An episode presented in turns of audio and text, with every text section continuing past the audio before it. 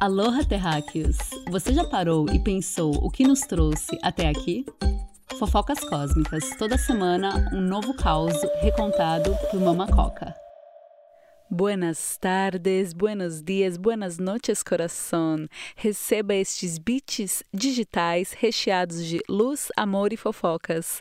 Acabou de amanhecer e a previsão é de chuva na Mata Atlântica.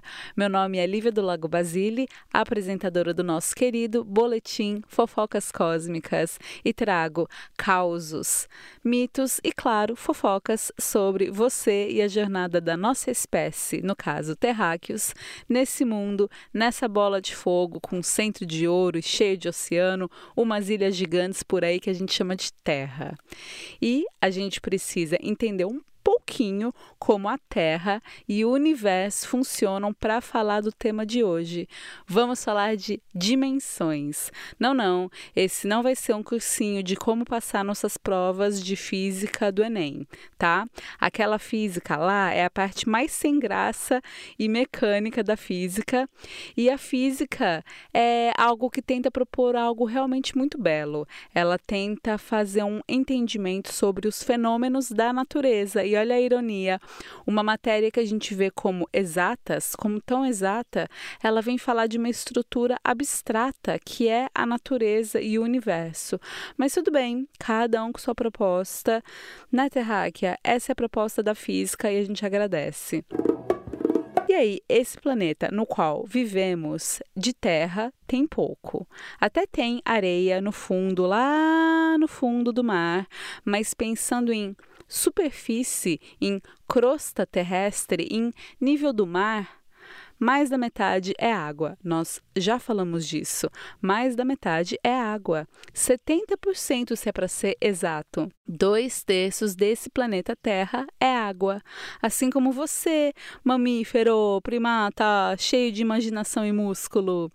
Os meus músculos eu treino para fazer joias lindas com pedaços dessa terra fabulosa e colorida para andar com você.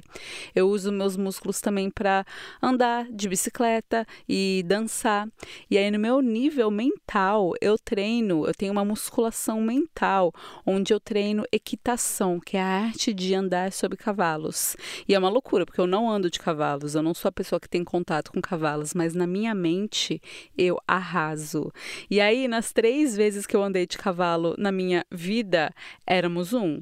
Eu tava nem aí, e aí eu já saí correndo feito Amazona. Memória celular. Eu treinei meus músculos, provando na pele, gata, que pensamento faz tudo. Se eu treinasse meu cérebro para, sei lá, reciclar do jeito que eu ando de cavalos, minha irmã, eu tinha era estação de coleta. E aí, essa é a grande dica desse episódio. Vocês prestem atenção. Antes de você andar a cavalo, você tem que querer andar a cavalo. E aí, se você está vivo hoje, tendo essas reflexões, vamos pensar aqui então princípio da vida. Para você e eu estarmos vivos hoje nesse presente momento, alguém antes de nós quis transar. E aí, desculpa, desculpa, trago notícias bombásticas. Toma um copo d'água, senta e aceita. Duas pessoas colidiram para nascer você. Então, um querer despontou da pineal do seu pai, desceu o corpo todinho dele e virou querer. Achou um território fértil e receptível, e aí, a partir de então, a vida se desenvolveu no útero de mamãe, você sementinha de amor. E aí com a Terra foi igual. Teve o Big Bang, a grande explosão geradora de tudo. O sêmen do universo explode e encontra no vácuo condições para ficar lá, pedaço de explosão. E aí de tanto girar, essa explosão vira uma bolinha de fogo com uma crosta. Gata, a gente está falando do Big Bang. É tipo o fenômeno criador de tudo para a física. Sabe aquela pergunta? Mas e antes da vovó? Então, se você rastrear até a origem de tudo, a ciência chama essa explosão o fenômeno que gerou tudo isso que temos aqui.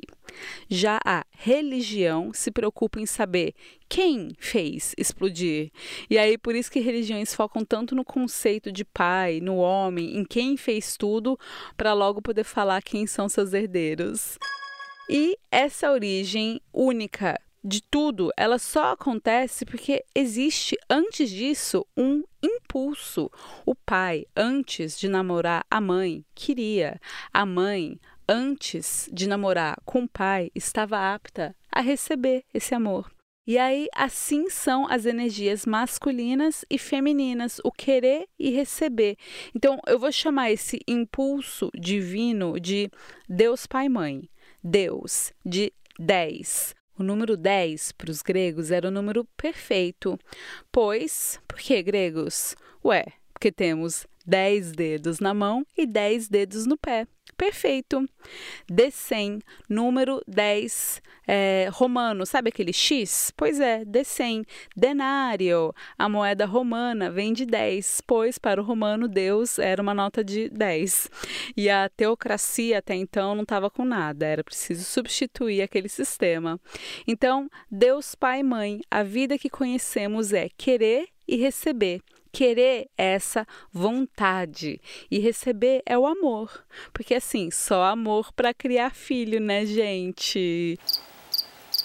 E quem cuida de nós? Gaia, Mãe Terra. Ela dá chuva, dá nuvens, dá morango, dá água, dá vinho, dá pão, dá roupa, dá papel. You name it. Gaia made it. Ah, aí você vai falar, mas e sazon? Que não tem nada de natural, é pó químico cheio de sal. Tá, amiga, mas assim, esse metal pesado você acha que veio da onde? Esse tóxico, você acha que veio da onde? Essa embalagenzinha aí de plástico que é de petróleo, veio da onde? Você acertou veio da Terra. Então, Mãe Gaia representando, não deixando faltar nada. O Sol foi lá, fez aquela bagunça, fez aquele tal de Big Bang e vazou. Então, quem segura a bronca aqui é Mãe Terra. O Pai Sol, ele paga pensão diariamente aos seus filhos na forma de sol. E eu vou te falar que tem filho recebendo mais sol que o outro. Valeu, Brasil. Mas Pai Sol já deu tudo o que ele podia dar. Ele já deu vida, já deu calor. A terra se encarrega de alimentar a gente e dar chão para a gente pisar. Então, querida, o resto é contigo, meu irmão. Mas chega de intriga. Já que o tema é fofoca, então vamos fofocar sobre essas dimensões. Terráqueo, o que vem então antes do Big Bang, onde a ciência e a religião não ousam entrar a filosofia vai se aventurar.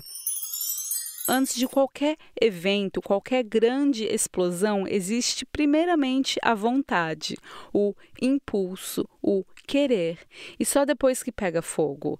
Então, assim foi essa ordem caótica para criar universo, estrela, meteoro, planeta, sistemas solares, galáxias, buracos negros, atalhos, dimensões, até chegar nesse canto antigo e esquecido que só que é onde a gente mora, na Via Láctea. Então, a gente consegue mostrar pela física clássica a primeira, a segunda e a terceira dimensão.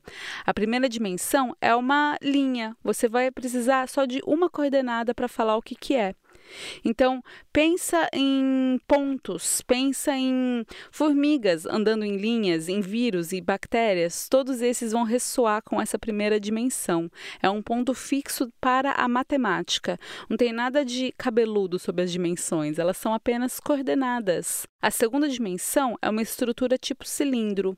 Você vai precisar de duas coordenadas para conseguir descrever ela, né? Porque ela vai ter um, não só uma linha, mas ela vai ter duas linhas. Então, pode pensar rua, mapa, tudo aquilo que está chapado.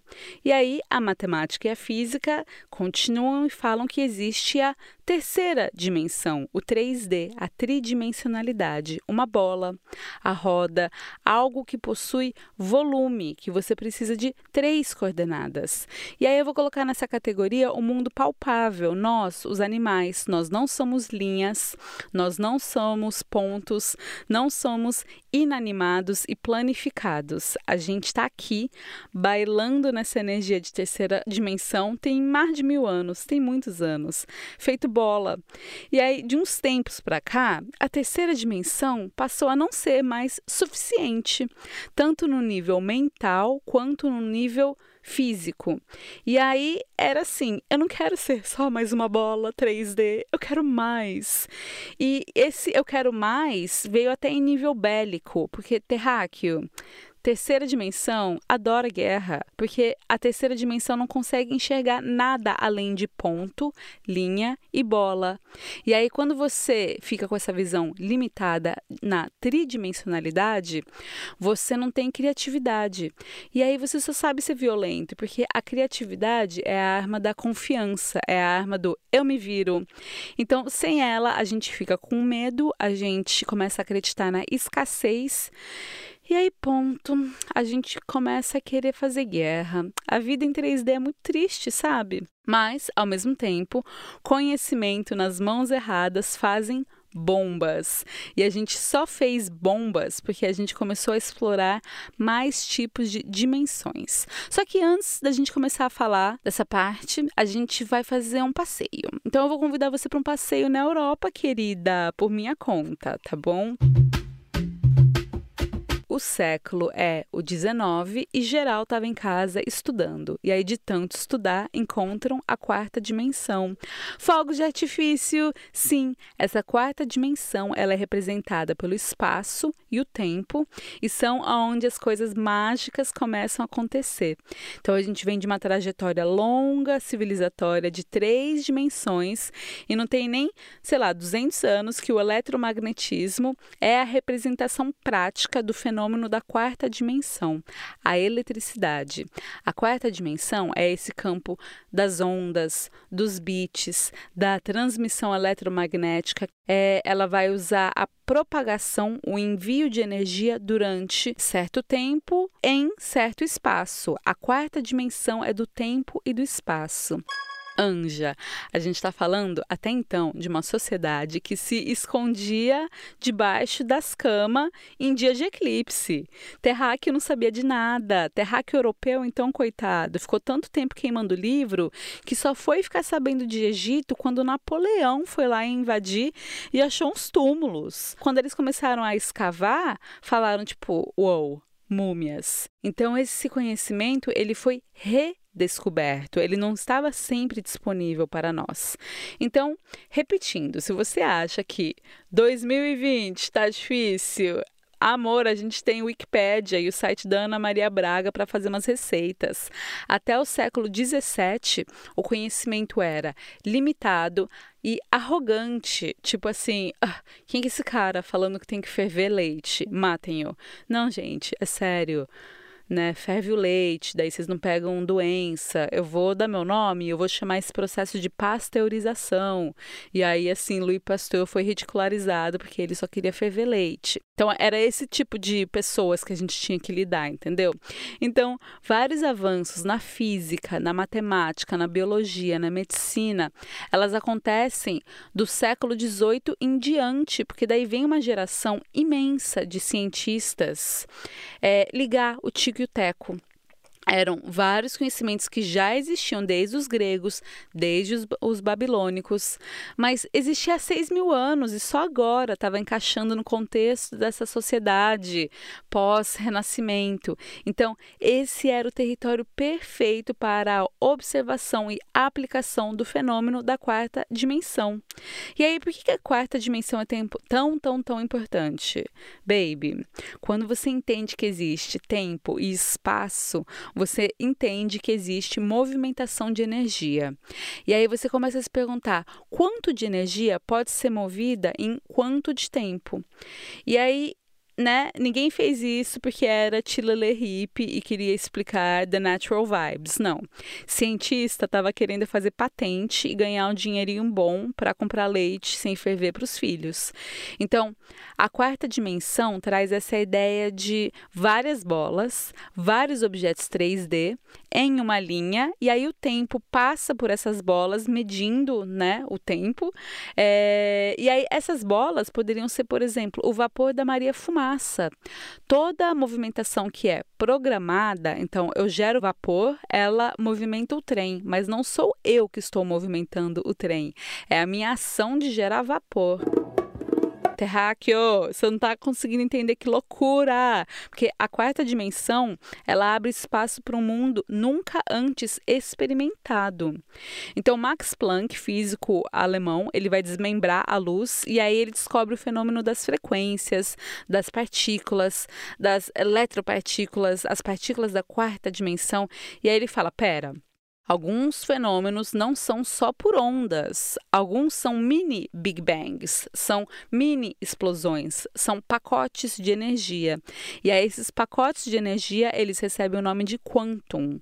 E aí Planck é o pai da física quântica. Ele até ganhou Nobel em 1918, bem, não é pouca coisa. Mas aí fica então aceito essa ideia de que a energia ocorre tanto por ondas quanto por quantos, esses pacotes de energias que hoje em dia são chamados de fótons. E aí Einstein adora e aí usa esses estudos para formular que além dessas quatro dimensões, tem o ponto de vista de quem vê isso acontecer. Então, é o ponto de vista da gravidade que está observando isso. E se um evento for sem gravidade, então é um evento especial. Essa ideia de que ponto de vista gera uma visão relativa é a base do relativismo. Então, é, é uma ideia de quem testemunha o evento, quem tem a gravidade que está como se fosse ditando o que está acontecendo. Não ditando, mas testemunhando o que está acontecendo. Ai, meu Deus, que loucura. só sei que, de qualquer forma, todos esses estudos subatômicos e esses cálculos eram formas de expandir o conhecimento. Então, quando a gente descobre a quarta dimensão, fez fez-se luz, fez-se eletricidade. Quando a gente descobre dimensões subatômicas, fez-se bomba, fez-se Hiroshima. E aí a pergunta que não quer calar: se a gente chegou a quatro dimensões, qual que é a fronteira para a gente chegar a cinco dimensões? E aí existem muitas divergências na física sobre quantas dimensões existem. O próprio Einstein e Planck não falam sobre limites de dimensão. E a física contemporânea tem uma série de teoria de cordas que é, nossa senhora, eu tentei, gente, mas não vou trazer para vocês. Eu só sei que fala que existem 10 ou 11 ou 26 dimensões, dependendo de qual das teorias da cordas você acredita. A questão é, nenhum desses estudos conseguem ainda materializar a quinta dimensão, igual a gente conseguiu com as dimensões anteriores.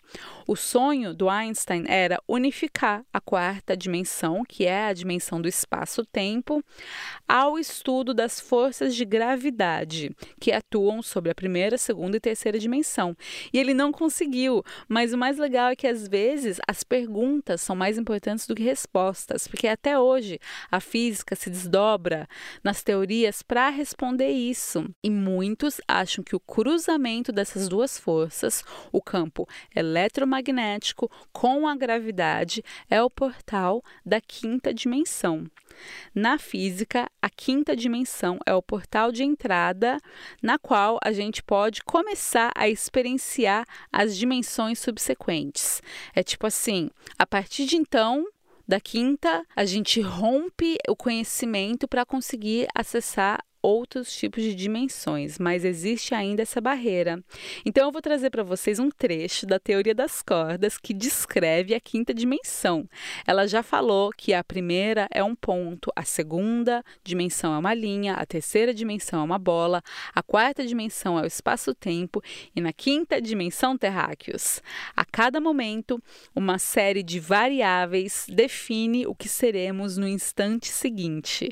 A versão que fica, o o eu normal é apenas uma entre infinitas que poderiam rolar, como o eu viking, ou o eu pirata e o eu palhaço. A quinta dimensão é o conjunto de todas essas versões. Não fui eu que escrevi isso. Maravilhoso. O eu viking, tá ligado? E aí a quinta dimensão, então, é o conjunto de todas essas versões. E aí a gente pode fazer uma avaliação primeiro mecânica.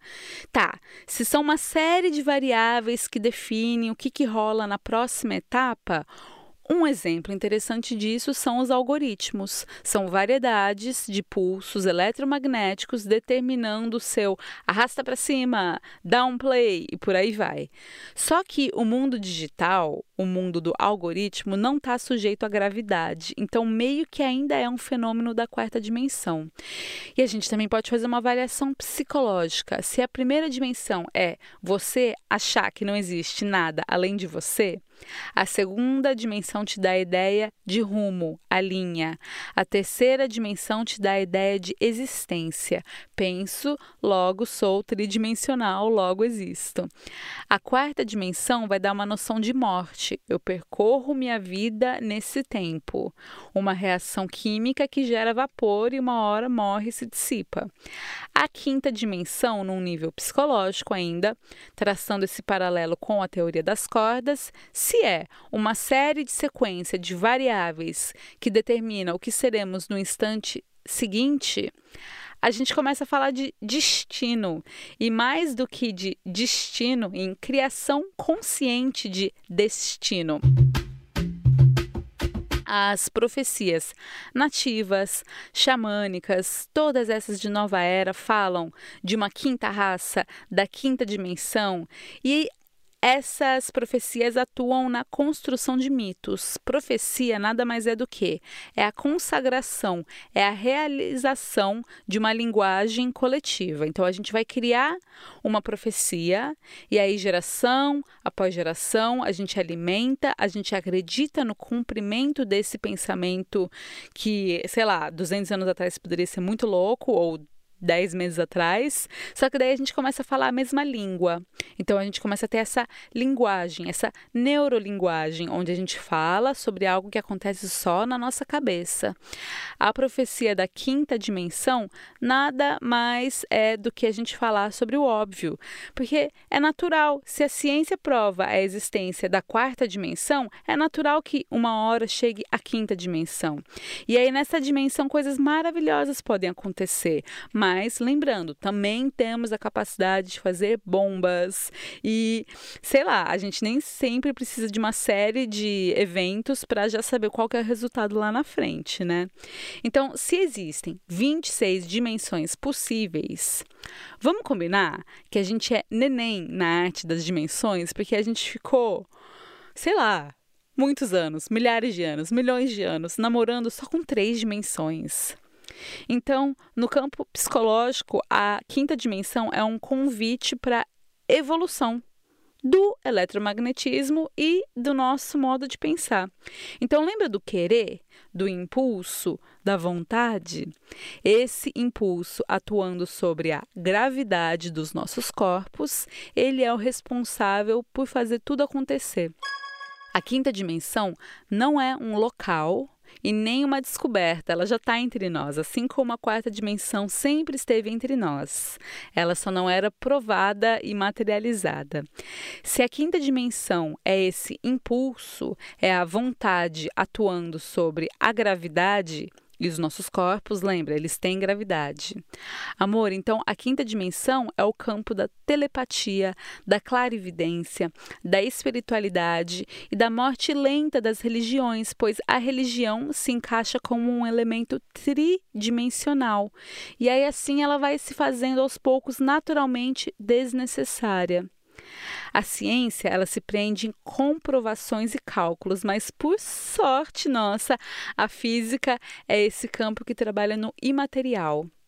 Ela fala que não é porque a gente não consegue ver que não existe. Eu não consigo ver a gravidade, mas ela me mantém firme na Terra. Eu não consigo ver o eletromagnetismo, mas eu consigo te mandar esse podcast. Da mesma forma, a gente não consegue ver a sequência de eventos que determina o que, que a gente vai ser a cada instante. Essa sequência de eventos é o pensamento amor. Só ele para alimentar um depois do outro, para a gente poder ser o que a gente vai ser no instante seguinte. Nós somos fruto do pensamento. Então, se a cada momento uma série de variáveis vai definir meu ponto seguinte, eu tenho duas escolhas nessa quinta dimensão. Eu posso navegar a deriva desgovernada ou eu posso manter meu rumo para prever a série de variáveis. E assim, e só assim, a gente evita uma vida deixada ao acaso.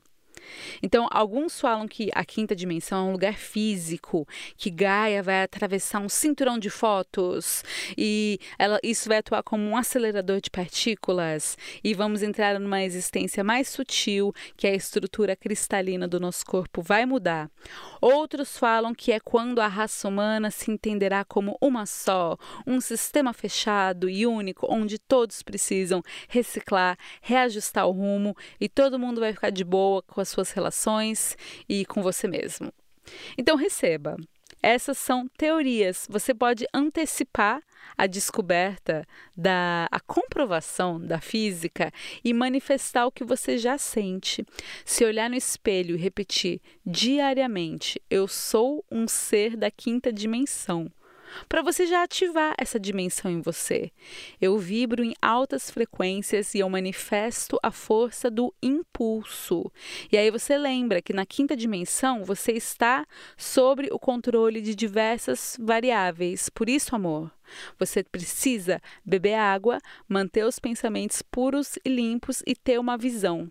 Lembra que na quinta dimensão você é produto, o seu instante, ele é resultado das variáveis que você mesma produziu. E aí, se a quinta dimensão está astrologicamente relacionada à era de Aquário, ninguém simboliza melhor o fenômeno físico da quinta dimensão do que o mito de Aquário. Aquário fala sobre como pegar todas as informações anteriores e fazer algo novo.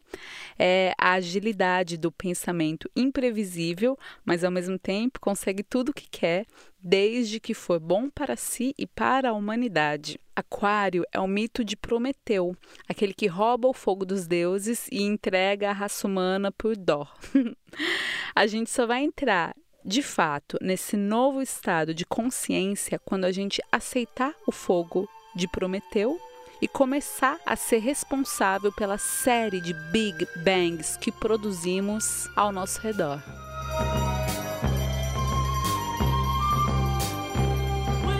E esse foi mais um episódio de Fofocas Cósmicas. Reflita, deixe seus comentários no site mamacoca.com.br e encontre mais fofocas como essa por lá. Fique com uma música para assimilar. Até semana que vem.